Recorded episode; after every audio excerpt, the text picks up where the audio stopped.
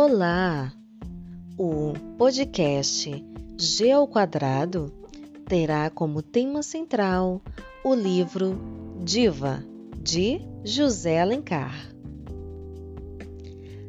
Gisilmar e Gisele trarão uma análise dessa obra da literatura brasileira.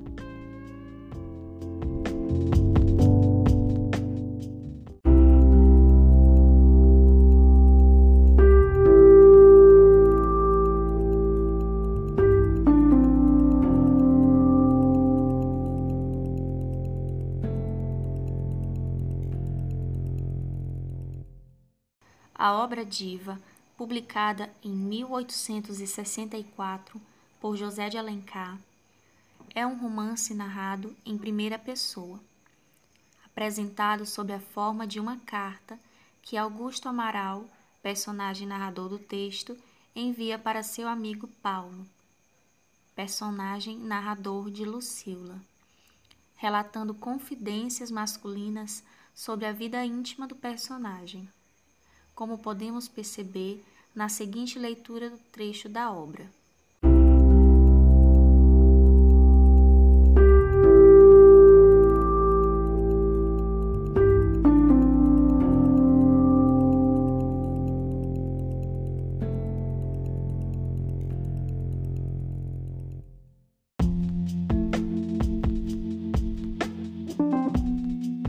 Há tempos me escreveste pedindo-me notícias da minha vida íntima.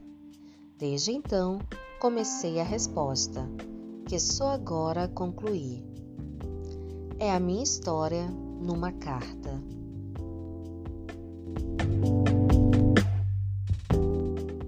Uma obra do período escravocrata que segue o típico padrão do romance de folhetim, relatando a elite carioca além dos desvaneios amorosos apresentados por seus personagens. A obra reporta-se à sociedade patriarcal, urbana e burguesa do século XIX, período de submissão das mulheres. Essa narrativa centraliza-se nos personagens Emília e Augusto. Emília é uma jovem abastada, enquanto Augusto é um rapaz de natureza crioula, de sangue europeu, recém-formado em medicina. O rapaz apaixona-se por Emília. Entretanto, esta não corresponde de imediato a este amor, ocasionando muito sofrimento em Augusto Amaral. Diva é uma obra que representa os valores que permeavam a sociedade urbana burguesa do século XIX.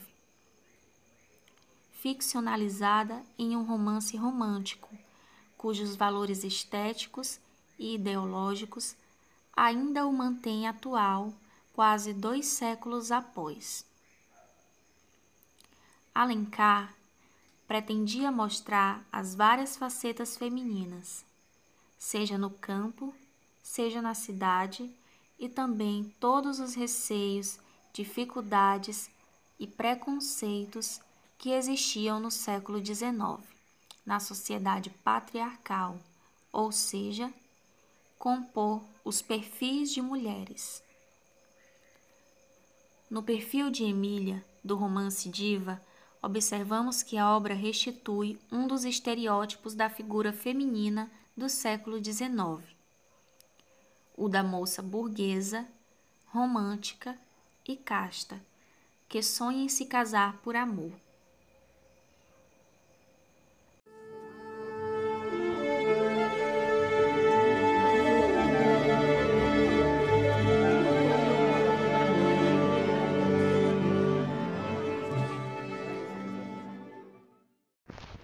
Portanto, Nota-se que, apesar da personagem Emília aparentar estar à frente do seu tempo, já que no início do romance ela parece ser uma jovem revolucionária para um contexto de submissão das mulheres, ao final do romance, a personagem, mesmo casando-se por amor, acaba sujeitando-se aos padrões de submissão ao homem na sociedade patriarcal da época.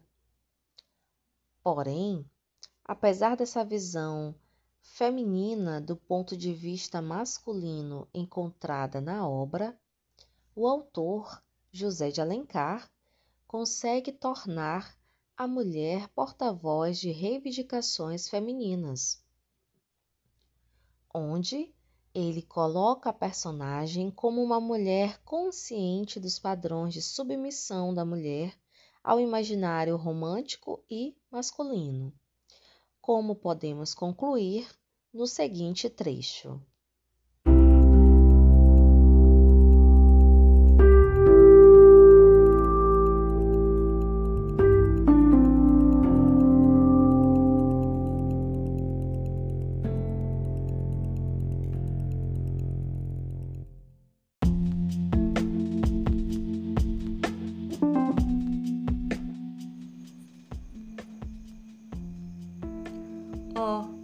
Os poetas, eu os conheço.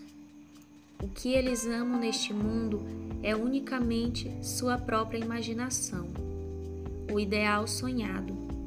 Todos têm sua Galateia, e nós não somos nada para eles senão estátuas, que os seus versos devem animar como centelhas de fogo sagrado.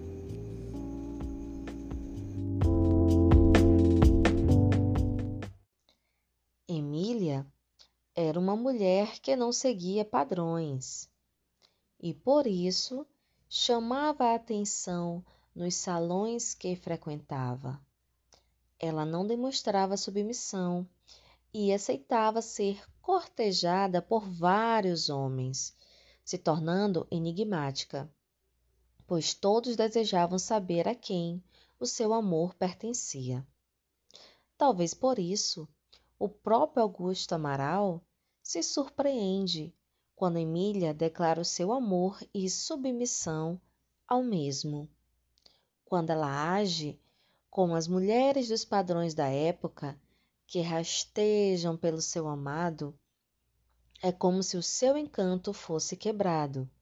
Mas, consciente de que agora ela seria dele e que ele direcionaria os seus passos e sua vida, ele reitera o seu amor por Emília no final da carta para o seu amigo.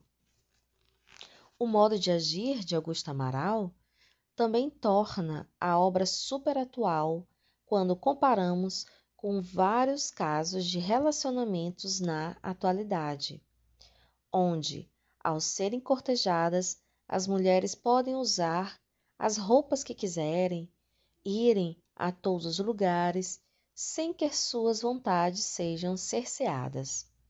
Porém, após o enlace amoroso, o homem anula todas as vontades de sua mulher e simplesmente perpetuam esse modo de agir machista e arcaico.